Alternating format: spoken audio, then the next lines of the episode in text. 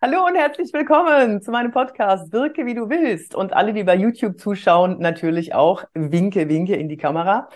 Ich habe mich so gefreut, als er gesagt hat, ja, mache ich mit dir. Ich habe ihn, den Psychologen, den Fernsehpsychologen, den alle kennen, und zwar erst seit eigentlich wenigen Jahren. Er hat eine unglaublich steile Karriere gemacht. Plötzlich war er da und jeder kannte ihn. Sat 1, WDR und äh, alles, alles, alles, das, das eine Kamera hat, hat seine Kamera auf dich gehalten und hat dir das Mikrofon unter die Nase gehalten und hat gesagt, hilf uns mal mit deinem Wissen. Und äh, ich bin, ja, ich bin total geflasht. Für die Podcast-Zuhörer kommt jetzt, die anderen sehen ihn natürlich schon. Herzlich willkommen, Rolf Schmiel. Yvonne, danke für diesen Teppich, den du da ausrollst. Meine Güte, ich traue mich gar nicht darüber zu laufen. Aber es klingt gut. Und es das ist sogar wahr, was du erzählst. Sag mal, ganz wichtig. Also äh, du hast noch ein neues Buch geschrieben. Das ist natürlich auch, das habe ich, ich mir schon vorbestellt. Ja, logisch. Und ich bin sehr gespannt, aber ich hoffe, dass du ein paar Sachen preisgibst daraus, ein paar kleine Psychohacks erzählst. Das Buch heißt nämlich 111 Psychohacks, beziehungsweise Psychohacks 111 Tipps das für heißt Psychohacks Alltag. für ein glückliches Leben. Das ja, verlinkt okay, ihr ja auch hinterher noch in den Show Notes. Psychohacks für ein glückliches Leben. Und es sind 111 Tools, wirksame Tools gegen den Alltagswahnsinn. Also alle, genau. die manchmal das Gefühl haben, die Welt wird irre und ich weiß nicht, was ich tun soll, die können dieses Buch sehr gut nutzen. Genau, und jetzt machen wir sofort auch Werbung für deinen Podcast. Ich bin nämlich großer Fan von deinem Podcast. Was? Da nimmst du, ja, habe ich dir doch geschrieben. Ähm, da da gibt's immer wieder, das ist so toll, da gibt's immer wieder ganz kleine Tipps, die man sofort umsetzen kann. Und hört euch den mal an. Der, ich weiß nicht, wie er heißt. Ich, ich habe so. Der ist auch Psychohacks. Ist bei mir einfach. Der ist auch Psychohacks. Wie heißt meine Show? Psychohack.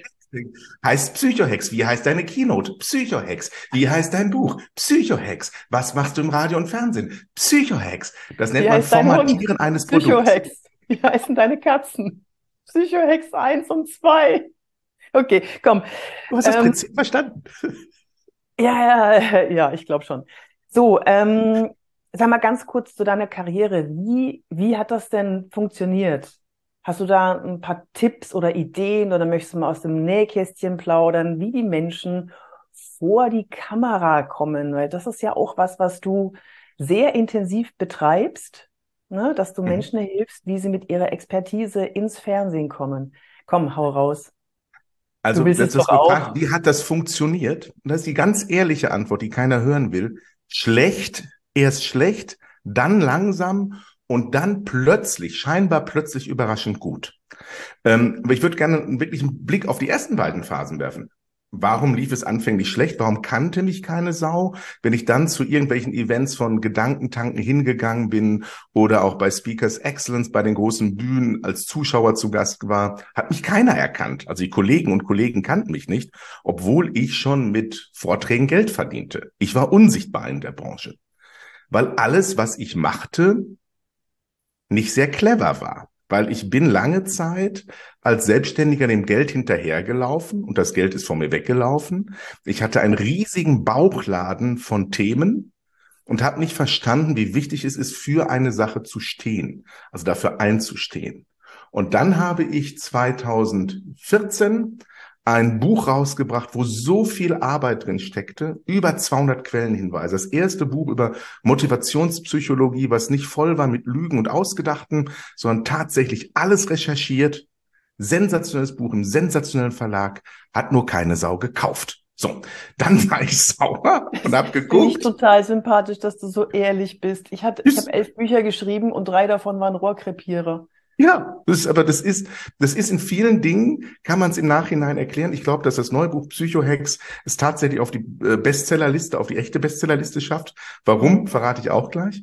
Ähm, und das Buch wollte keiner. Und dann habe ich angefangen zu gucken, welche Bücher werden gekauft. Und dabei ist mir aufgefallen, die meisten Bücher in den Bestsellerlisten sind von Prominenten, die man schon vorher kennt. Und dann habe ich mir gesagt, dann musst du prominent werden oder bekannter werden. Das hat aber dann sehr lange gedauert, bis 2017. Und dann wurde ich scheinbar durch Zufall vom Fernsehen entdeckt. Und seitdem war ich da 300 Mal auf dem Bildschirm. Ja, was war das denn für ein Zufall? Das ist, das ist ja das Spannende.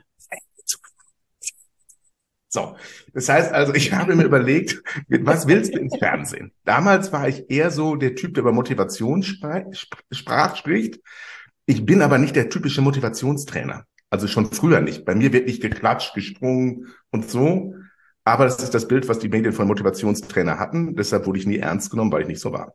Dann habe ich mich als Psychologe positioniert und habe meine gesamte Homepage zum Thema Fernsehen, Psychologe, Psychologie und TV Suchmaschinen optimiert. Und tatsächlich kamen dann immer mehr Redaktionsanfragen, weil die einfach TV und Psychologe eingegeben haben. Und dann habe ich parallel relativ viel Radio gemacht. Mein Tipp ist, der beste Weg ins Fernsehen ist übers Radio, weil dort lernt mhm. man zu sprechen, wie es Journalisten haben wollen. Und dann habe ich irgendwann beim Casting ganz gut gepunktet. Und dann haben die mir die Tür aufgemacht und wenn ich einmal drin bin, wird man mich nicht mehr los. Mhm. Cool. Dann war ich halt bei Sat 1 in der Fernsehshow So tickt der Mensch, Co-Moderator von Ruth Moschner und dann der Rest ist Geschichte. Hast du denn vorher schon, äh, warte mal, wann war denn das, wann, wann ging's los genau bei dir? 2017 war ich zum ersten Mal richtig sichtbar. 2017, da gab's ja schon sowas wie Social Media und das Internet. So, ähm, da hast du ja bestimmt auch schon Social Media machen müssen. Ich frage das deswegen, weil mein Karrierebooster war ja natürlich 30 Jahre vor der Kamera als Schauspielerin, aber das war nicht der Karrierebooster als Trainerin und als Speakerin, sondern tatsächlich Social Media. Da, ich habe mich da positioniert und den Leuten gezeigt, hör mal, ich kann euch was geben und helfen. So, wenn du sagst, es war ein Zufall und dann habe ich das Casting äh, ganz gut gemacht. Hast du auch was bei Social Media gemacht, außer jetzt deine Webseite im Internet SEO zu optimieren? Ähm, auch da war ich ein ziemlicher Idiot. Also mein, mein Erfolg ist wirklich Sag der Nachweis. sowas nicht. Nein, mein Erfolg ist der Nachweis, du kannst über lange Zeit ganz, ganz viel falsch machen. Wenn du dann anfängst, irgendwann eine Sache richtig zu machen, äh, reicht es aus. Also bei Social Media habe ich den Fehler gemacht. Ich hatte auch dort eine Beliebigkeit. Das heißt, ich habe so private Sachen gepostet, dann habe ich mal was anderes gepostet, aber ich hatte keine Kommunikationsstrategie, weil ich mhm. mir darüber keine Gedanken gemacht habe. Und ich mhm. hatte so meine Facebook-Fans, so die üblichen Verdächtigen. Mhm. Aber, und ich habe auch damit Geld verdient. Also ich mach, bin ja seit über 20 Jahren selbstständig und habe jedes Jahr Gewinn gemacht und mir ein großzügiges Geschäftsführergehalt schon immer ausgezahlt. Also ich sag mal so, ich bin immer wirtschaftlich gut erfolgreich gewesen, aber ich war nie sichtbar. Und meine Social Media Karriere ist so unbedeutend. Also 10.000 Leute bei Instagram, 5.000 bei Facebook. Mehr kann man ja als echte Privatfreunde nicht haben. Und ich habe mich nie darum gekümmert. Und äh, das hat alles nichts gebracht, weil es nicht formatiert war. Und erst als ich angefangen habe, eine Strategie komplett zu verfolgen, hat's funktioniert. Das ist nicht mein erster Psychohack für alle für mehr Sichtbarkeit. Versuch nicht Hansdampf in allen Gassen zu sein. Also versuch nicht der Superstar auf LinkedIn, auf Instagram, auf, auf, auf YouTube und sonst was und Fernsehen und Radio und Buch und Bühne, sondern konzentriere dich darauf, was liegt dir denn, was fällt dir leicht und das zieh mal durch. Und bei mir war es tatsächlich Radio und Fernsehen und jetzt läuft's. Das ist ja, also diese, dieser Podcast, wer den Podcast jetzt hört und meinen YouTube-Kanal, das sind ja nicht so viele. So. Die Zielgruppe ist aber sehr, sehr spitz. Das heißt, ähm, die, die dich jetzt hören oder sehen, die wollen dich auch. Die wollen dich auch hören und sehen, weil sie sich für das interessieren, mhm. was mein Thema ist, nämlich Wirkung und natürlich auch Sichtbarkeit. Also ich, ich würde davon, ich persönlich sage immer, du musst nicht Hunderttausende haben, du musst Zehntausend die richtigen haben. Oder ja. Oder auf TikTok zum Beispiel, weißt du, da habe ich jetzt irgendwie 54.000 Follower. Ich habe nicht eine Million wie andere, aber ich habe eine sehr, sehr enge, scharfe Zielgruppe und spitze Zielgruppe als Community. Und das ist schon, das ist viel mehr wert. Also können, können wir bitte allen, Rolf, jetzt die, den Druck nehmen, dass sie viel zu sehen sein müssen. Sie müssen nur bei den richtigen Leuten zu sehen sein. Äh? Absolut. Also das, ich habe noch gestern mit jemandem darüber gesprochen, der wissen wollte, wie er jetzt sichtbar wird, was er machen soll. Und dann haben wir vorgeschlagen, was er ich habe gesagt, vergiss das, vergiss das. Mach dir erst einmal eine Strategie. Warum willst du überhaupt sichtbar sein? Also nicht jeder hat ja so einen Eitelkeitsschuss weg wie ich, der einfach nur erkannt werden möchte und irgendwie einen besseren Platz im Restaurant haben will. So sympathisch, dass du so bist. Ich habe dich ja kennengelernt über eher über Social Media, dann haben wir uns mal kennengelernt, dann waren wir auf gemeinsamen Bühnen und so weiter. Und je mehr ich dich kennengelernt habe, desto mehr habe ich dich lieben gelernt. Das ist, du, du, weil du, du, du bist so, wie du bist, so ehrlich. Und ich dachte zuerst bei deinem, bei deinen Social Media Posts, dachte ich, naja, ist ja schon ein bisschen, also der, der will's aber auch. So, und dann lernt man dich kennen und, und wie du das etabliert hast in den letzten Jahren, dieses, naja, ich bin halt, bin halt geil drauf, im Restaurant einen besseren Platz zu bekommen, so wie, wie du kokettierst damit. Das ist ja kein besser, das ist ja das ist, ist ein, eine der wichtigsten Erkenntnisse. Leute können nicht damit umgehen, wenn man ehrlich ist. Also für, die, für 90 Prozent der Menschen ist in der Kommunikation Verlogenheit die Grundregel. Das ist für mir, für mir völlig egal. Mir ist es, weil ich gemerkt habe, Menschen, die mich wirklich mögen, mögen mich so, wie ich bin. Und die, die mich nur deshalb mögen, weil ich nicht so wäre, wie ich sein sollte, warum soll ich wollen, dass die mich mögen? Also deshalb. Das muss ich nochmal zurückspulen. Ja, ich weiß, ich kann komplexe Sätze sprechen. ähm, aber nein, die Tatsache ist, warum setzen wir uns Masken auf? Warum spielen wir Dinge vor, um von Menschen gemocht zu werden, die uns nicht wegen unserer wahren Persönlichkeit dann mögen, sondern wegen unserer Maske? Ich habe mich entschieden, ich lasse die Maske weg. Und egal in welchen Situationen man mich, egal wie man mich erlebt, man wird immer sagen, ach, das ist der Rolf. So kenne ich den. So, und das macht es mir total einfach. Ja, für alle, die diesen Podcast oder diesen YouTube-Kanal schon länger verfolgen, ähm, er meint was anderes als situationsadaptive Authentizität, weil das ist das, was meine Hörer kennen, dass man schon, und das machst du ja in Perfektion, du gehst immer auf den ein, den du vor dir hast. Ja. Das hat, das hat nichts mit, also was, was Rolf jetzt gerade, also was du jetzt meinst, Rolf, das ist, glaube ich, nicht, das sei immer so, wie du dich gerade fühlst, sondern ähm, sei wie du bist, aber wirke wie du willst. Also so, so Das hast du perfekt formuliert. Das heißt, ja, also, all meine Bestreben ist ja, also das ist so, ich habe eine Vorstellung, wo ich strategisch hin möchte.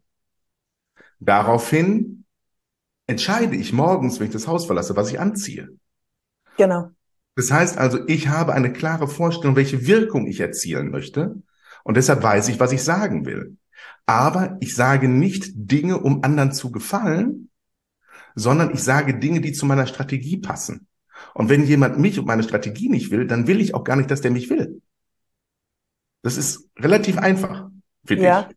Da kommen wir jetzt schon zum ersten, zu dem, zum ersten Psycho-Hack, den ich dir gerne aus den Rippen geleiert hätte.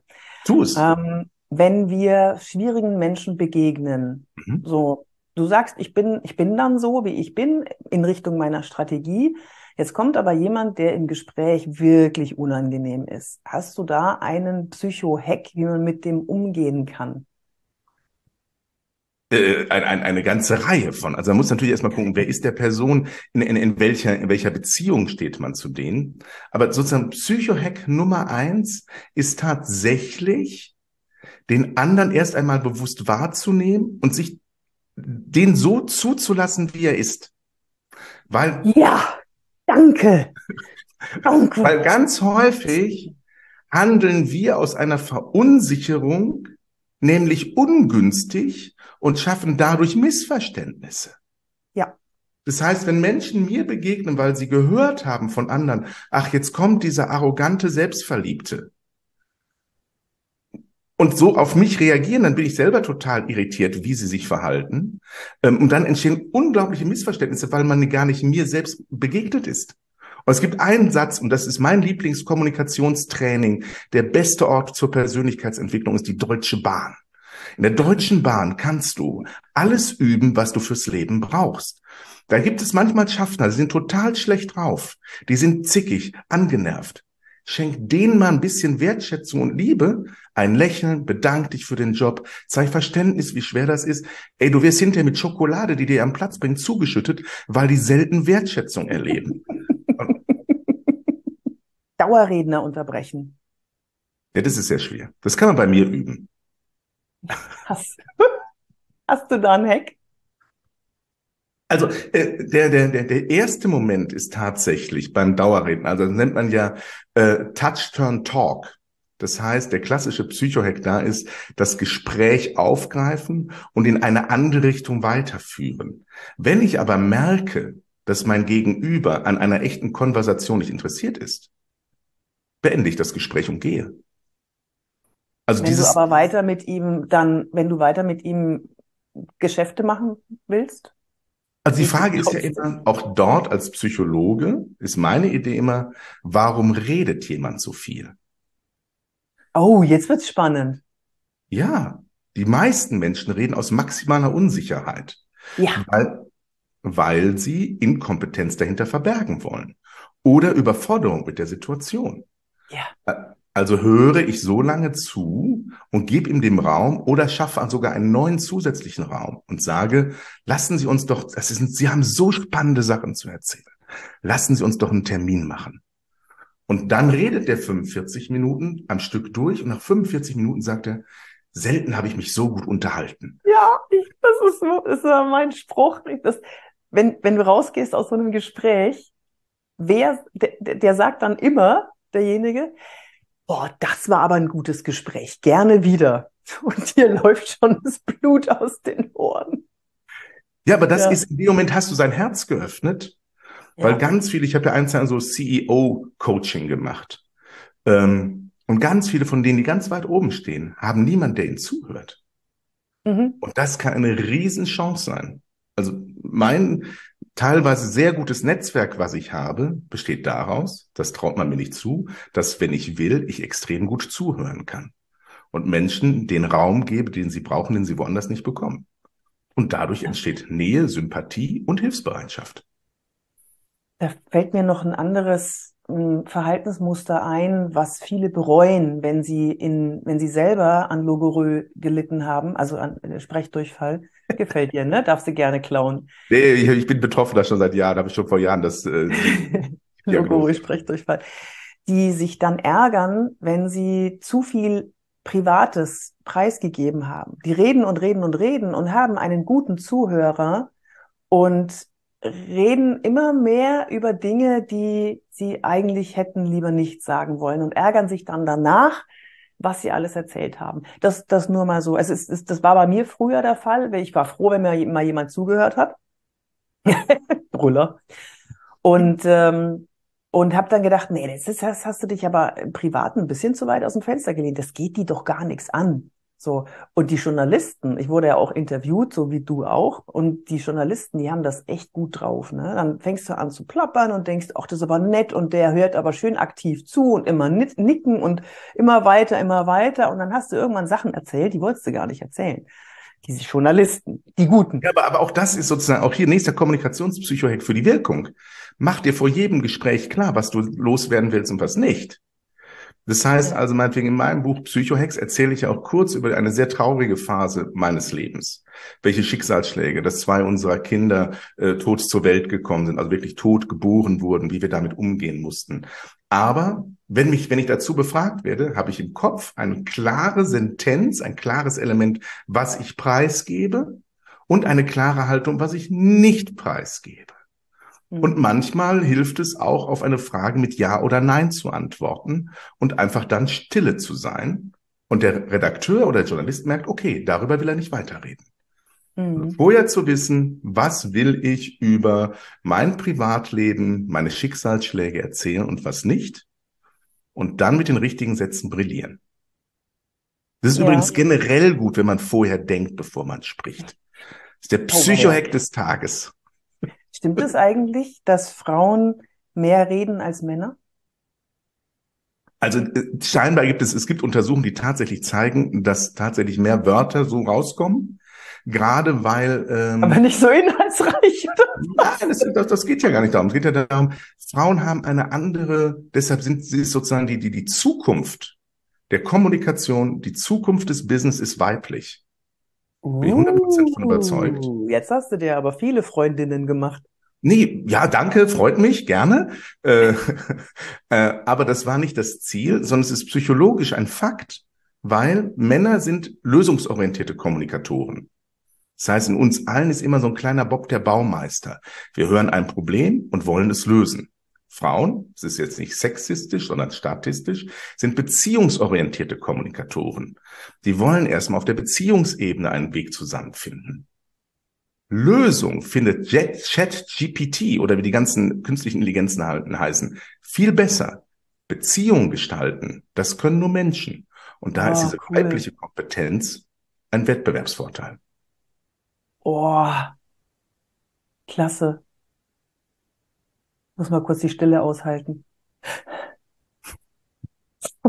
ich, ja, wirklich. Das war, die Leute denken immer, ich meine ich meine es ironisch. Ich meine es aber wirklich, ich meine, es war wirklich geil. Du meinst es erotisch. So, mach weiter. genau. Jawohl. Wie wirke ich attraktiv?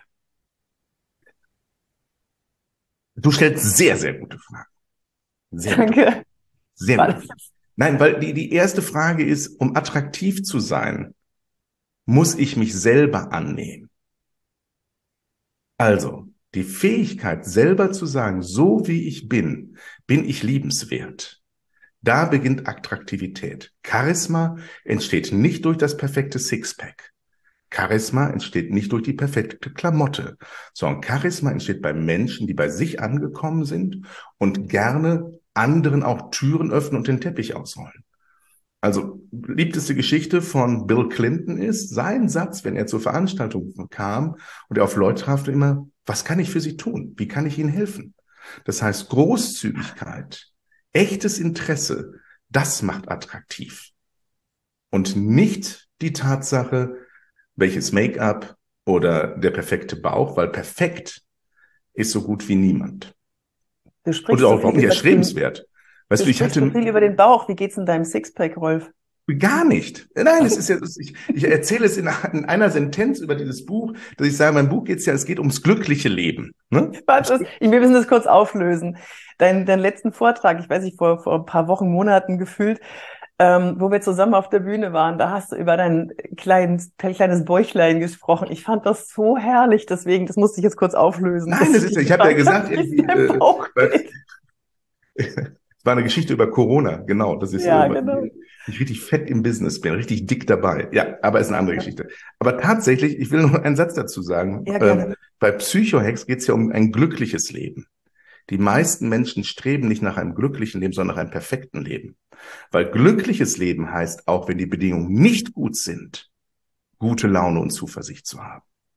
Ne? Und wenn man jetzt auf Bauch zurückkommt, glückliches Leben heißt auch, wenn man Bauch und Hängebrüste hat, ein erfülltes Sexleben zu haben. Und dabei spreche ich nicht von meiner Partnerin, sondern nur von mir. Das heißt also, sich annehmen zu können, so wie man ist, das schafft Glück und nicht das Streben nach Perfektion.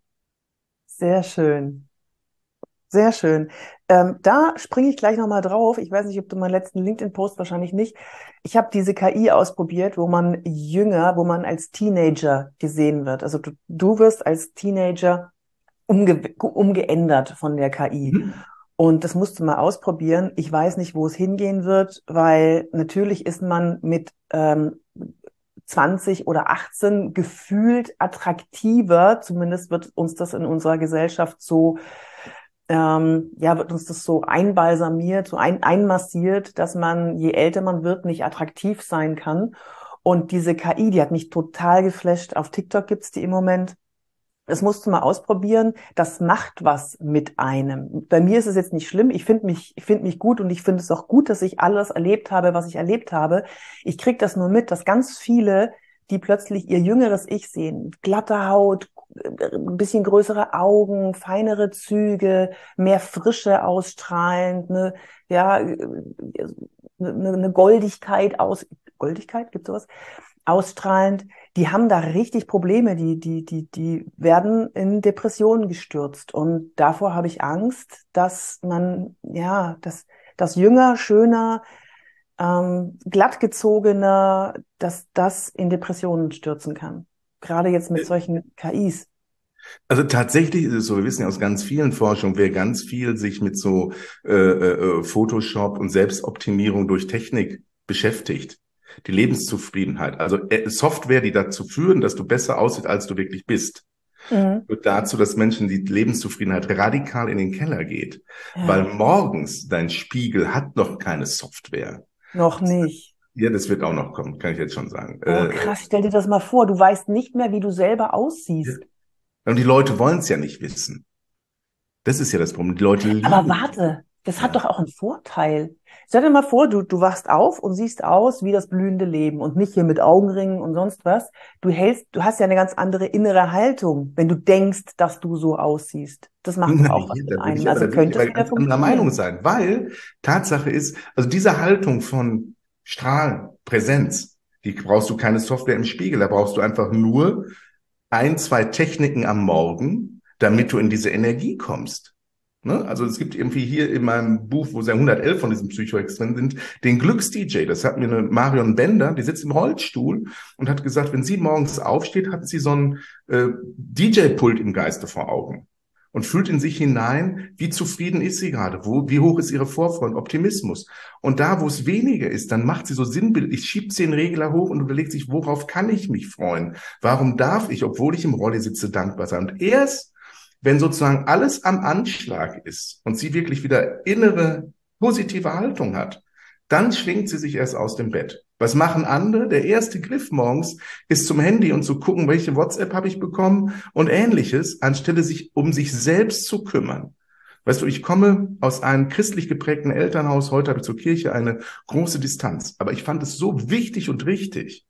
Mein Vater hat jeden Tag mit einem Morgengebet begonnen und jeden Abend mit einem Abendgebet beendet, was eine Form von Meditation ist.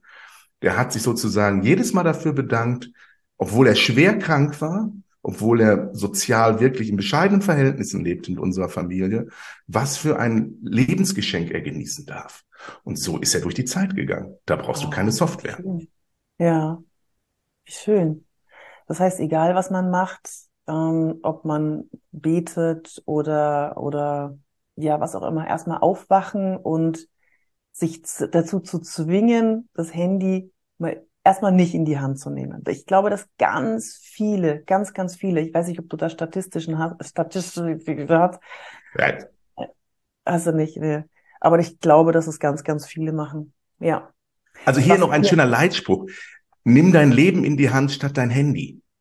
Also tatsächlich so in oh, den Tag, in der Verantwortung, dass ich, ich will kein Opfer sein. Das ist, sage ich, also ich habe wirklich bittere Zeiten von schlimmen Diagnosen, die im Raum standen, die man, wo man dachte, ich hätte noch sechs Monate zu leben, die sich als Missverständnis ergeben haben. Ja, Leber, Leberkrebs ist nicht witzig, wenn das äh, äh im, im, Raum steht. Ähm, ja. Bis dann die Diagnose ergibt, ah, aber doch nicht. So, äh, äh, bis hin, dass meine Mutter dement ist, bis hin darauf, dass, also wirklich, ich habe viel Scheiße erlebt. Aber eins ist sicher, ich werde niemals Opfer der Umstände. Ich bleibe Steuermann meines Lebens. Und ich lasse mich nicht durch schlechte Nachrichten und nicht durch ungünstige Verhaltensweisen anderer Menschen von meiner Zuversicht abbringen. Oh mein Gott, ich habe noch Fragen. Das wäre so ein schöner Schlusssatz gewesen. Aber stell noch Fragen, es kommen weitere Sätze. Es kommen weitere schöne Schlusssätze. Herzlich willkommen zu unserem Schlusssatz-Podcast-Interview mit Rolf Schmiel, dem Fernsehpsychologen. Mal zwischendurch kleiner kleiner äh, Shoutout für dein Buch. Kannst du es mal vor deine Brust halten, bitte, für die für die bei so, YouTube? Ich stelle mir kurz das Mikro beiseite. So sieht es aus. Das hier ist sozusagen der, das, so sieht das Cover aus. Es ist ein wirklich dickes Buch geworden. Ähm, es sind 111 wirklich knackige, coole Tipps, die wirklich funktionieren. Wer den Podcast hört, kennt sie, weil es sind gesammelte Werke aus Film und Fernsehen, muss ich sagen, aus Radio und Fernsehen. Und es ist, jetzt kommen wir zum schönen, also ich traue es mir jetzt zu sagen, es ist die perfekte Toilettenliteratur. Nicht, ja, weil das, glaube ich. Nicht, weil das. Also ich meine, ich weiß, was du meinst. Nicht, weil der Inhalt beschissen ist, sondern es sind immer zwei, drei Seiten, zwei, drei Seiten mit einer ganz cleveren einzelnen Idee. Das heißt, das heißt, du beginnst eine Sitzung mit einer verzweifelten Stimmung und kommst doppelt erleichtert wieder raus zurück ins Leben. Deshalb also unbedingt ab damit aufs Klo. Es funktioniert. Okay. Ich habe, ich weiß nicht, ob du es wusstest, aber ich habe ein Buch geschrieben, 111 Gründe, einen Mord zu begehen. Ja, das kenne ich. Das ist auch gut, das ist auch schöne Toiletten. Ja, ich freue mich total auf das Buch. Also ich es gibt es auch als Hörbuch. Ne, ne, nein, das wird's nicht. Also, das ist auch wieder eine ganz schreckliche Geschichte. Das oh. Buch ist einem großartigen Verlag erschienen, nämlich bei Edelbooks. Die machen so wunderbare Bücher wie von Atze Schröder, die Messi-Biografie. Also ganz, ganz, ganz tolle Bücher.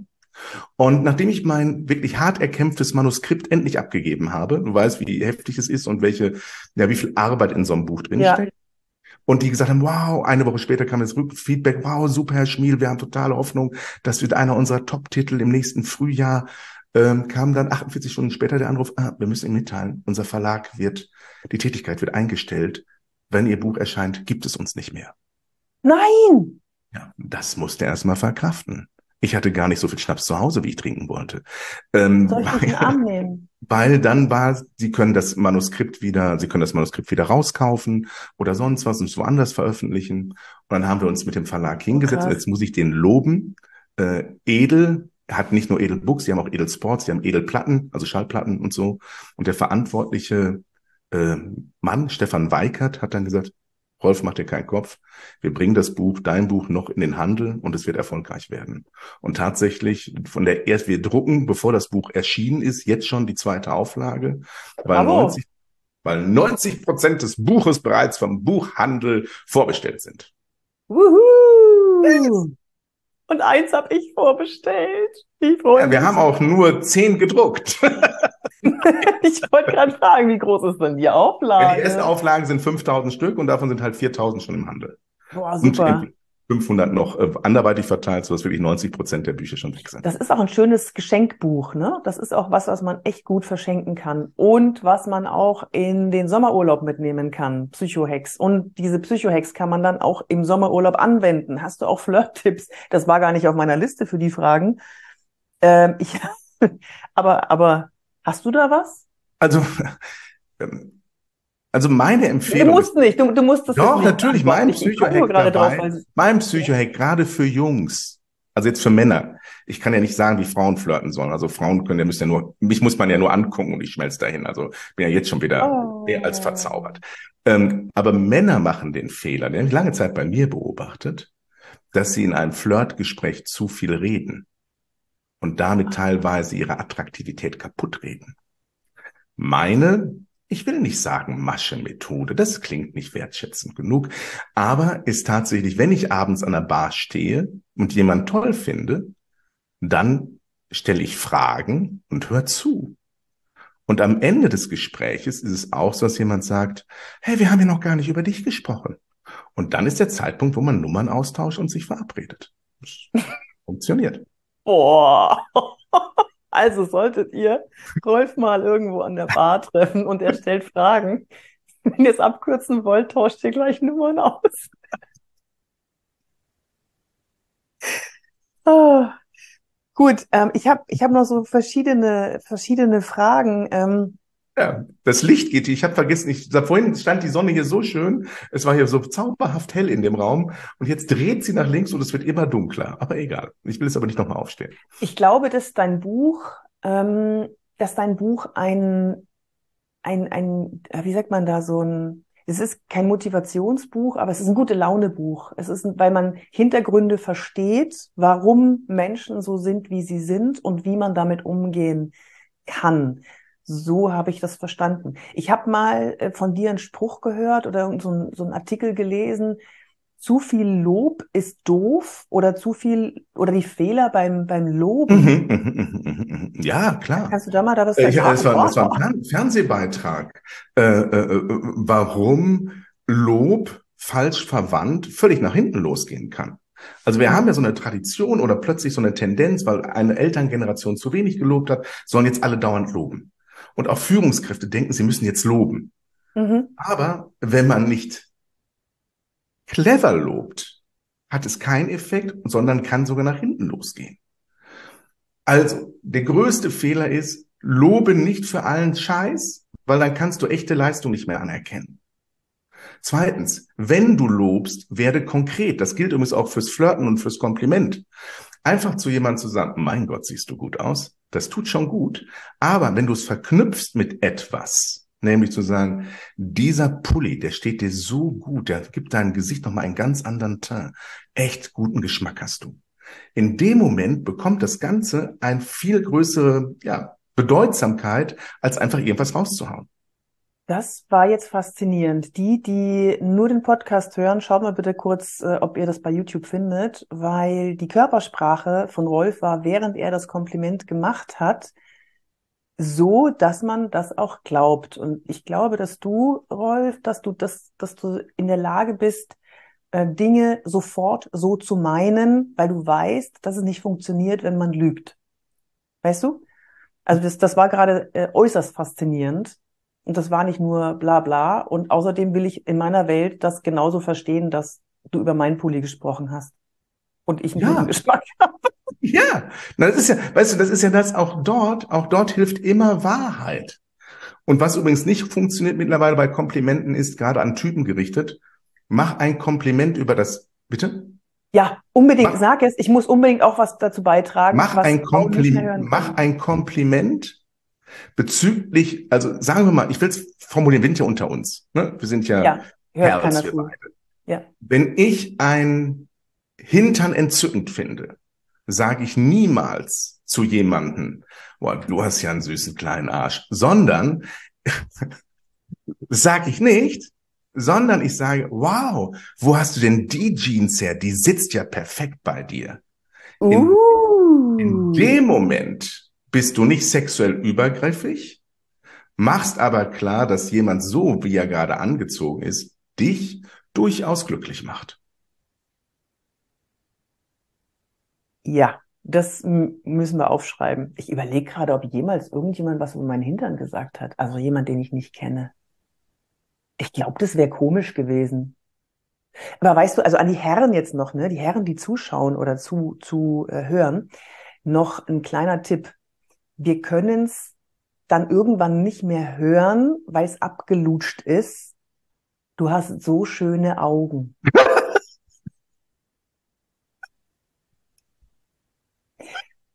wir wollen Konkretes und wir wollen, es klingt so total bescheuert. Mach. Für unseren Charakter geliebt werden. Wir wollen, dass jemand unsere Leistung toll findet, dass jemand was, was wir sagen, toll findet, dass jemand unsere Einstellung toll findet. Das wollen wir. Also nicht alle, aber, aber ich zum Beispiel. Ich mag nichts über meine Augen hören. Ich mag Okay, jetzt, jetzt, jetzt, jetzt driften wir ab, Rolf. Jetzt driften ja, wir das ab. Ist total das heißt, interessant. Das ist total wir müssen, wir müssen unbedingt Als Psychologe feiere ich gerade feste. Also wir sollten, ein, wir sollten einen Termin ausmachen, Yvonne, wo wir darüber wirklich noch was sprechen können. Aber ähm, echt, ja, wir machen mal eine Flirtfolge. ich meine, ähm, ich habe noch eine letzte Frage, die ist, die klingt zwar banal, betrifft wahrscheinlich ganz schön viele, die sagen, oh, ich leide an Logorö. Das heißt, ich komme nicht auf den Punkt. Wie kann ich auf den Punkt kommen? Wie kann ich jemandem was mitteilen und nicht nach rechts und nach links rum meandern? Es gibt gleich einen konkreten Psychohack dafür. Vorher In deinem Buch? Nein, hier, jetzt für dich, jetzt hier. Also Spontan. Ähm, weil ich habe ja so ein Ausbildungsprogramm, das heißt Meet the Media, so kommt man ins Fernsehen. Ich habe ganz viele Top-Speaker da sitzen, die genau das Problem haben. Die kriegen eine fernsehgeeignete Frage und können nicht in 30 bis 45 Sekunden antworten. Wie lernt man das? Indem man es übt. Überlege dir, auf was du antworten möchtest und nimm dein Handy Sprich Sprachnachrichten ein, die niemals länger sind als 45 Sekunden und trainiere dich daraufhin, regelmäßig deine Antworten zu verkürzen. Weil spätestens, wenn du auf neuen Bühnen auftrittst, auch als Speaker und Trainer, sind manchmal unsere Vortragszeiten nur noch acht Minuten. Es gibt ganz viele, die sagen, wie soll ich das machen? Nach acht Minuten habe ich mich warm gesprochen. Acht Minuten? Acht Minuten ist die neue Benchmark, ja. Also bei, bei, bei, ja, okay. Bei Greater, bei uns, ne, da, da bin ich demnächst ja auch wieder, sind es 18 Minuten. Das ja. war schon für viele die völlige Erschütterung. Wie soll man. Bist du im Juli auch da? Nee, ich bin jetzt erstmal im des ähm, nächsten Freitag. Jetzt am Freitag bin ich im Will Ja, das, da ist der Podcast schon den, den, den Ja, genau, das ist als als, als Special Guest. Und ja. ähm, auf jeden Fall ganz wichtig, übe dich in Sentenzen, in kurzen Sätzen zu antworten. Ja. Wenn du das übst, wirst du feststellen, deine Sprache wird besser und du wirst verständlicher und alle hören dir lieber zu. Und hast du auch eine Struktur dafür? Eine Idee für diese Struktur, die strukturelle ähm, Konzeptionierung dieser 45 Sekunden? Mein Gott, auf Deutsch, was sagt man in den 45 Sekunden? genau. Überlege dir, was ist tatsächlich deine besondere Idee? Was ist die Idee? Was ist sozusagen der Kerninhalt? Und den einen Satz schreibt ihr auf. Wir müssen lernen, in Einsätzen zu denken, in Bauchbinden. Das ist das, was ich Menschen trainiere. Denke in Bauchbinden. Denke in Schlagzeilen. Und wenn du diese Schlagzeile hast, dann hau die als erstes raus und dann guck, wie viel Zeit habe ich noch und dann kannst du sie erläutern. Die meisten reden wie Schulaufsätze aus der achten Klasse. Sie machen eine Einleitung, sie machen eine Abwägung. Ja. Und zum Schluss kommt eine Konklusion. Da habe ich aber schon innerlich ausgeschaltet. Ja, ja. Äh, Rolf, danke. Bitte. Ich, ähm, wann machen wir das nächste? Wann, wann wollen wir uns wieder treffen? Wir können uns gerne wieder treffen. Es war mir ein wirkliches Fest. Es ist schön mit dir. Ja, ich fand es auch großartig. Wir haben noch nie so lange am Stück in Ruhe miteinander geredet, Yvonne. Ja, das stimmt. Dazu muss es dann erstmal ein Podcast. Warum eigentlich? Na egal. Nächstes Mal. Bei Greater, bist du im Juli auch bei Greater dann auf der, auf der Bühne? Dann bist du Im Moment habe ich da noch eine andere Terminierung drin. Jetzt hör auf, ich habe extra was verschoben, weil ich jetzt gerade angefragt wurde. Und wenn Tony Robbins da kommt, weißt du, meine größte Sorge ist, dass meine Keynote auf einer anderen Bühne ist, während Tony Robbins ja. in der längstes Das war beim letzten Mal auch bei mir so. Ich, als, als Gary gesprochen hat, war ich in irgendeinem nein. Kellerraum. Ja, ja. Oh nein. Aber wir waren zu viert. ich mag nicht. Aber dafür hat ja. mein Sohn dann noch ein persönliches Gespräch mit Gary Wee gehabt und dafür hat sich's gelohnt. Ja. Cooler Typ, ne? Ja, dann, ihr Lieben, das war Rolf Schmiel. Psycho-Hacks. Genau. Einmal nochmal. Ein Werbung. glückliches Leben, ein echtes, äh, ein Investment, was sich jeder leisten kann. 1895. Kauf es jetzt. Kauf es jetzt. Nur noch drei Stück vorhanden. Ihr könnt es, ihr könnt es ähm, hier in den Show Notes finden, in der Beschreibung finden. Ich verlinke alles. Ich verlinke auch deine Homepage und äh, du hast ja ganz tolle Programme, auch wie man ins Fernsehen kommt. Und das verlinke ich natürlich auch für euch da unten. Und wenn es einer schafft, dann ist es der TV-Psychologe Rolf Schmiel. Vielen Dank, dass du da warst. Tschüss.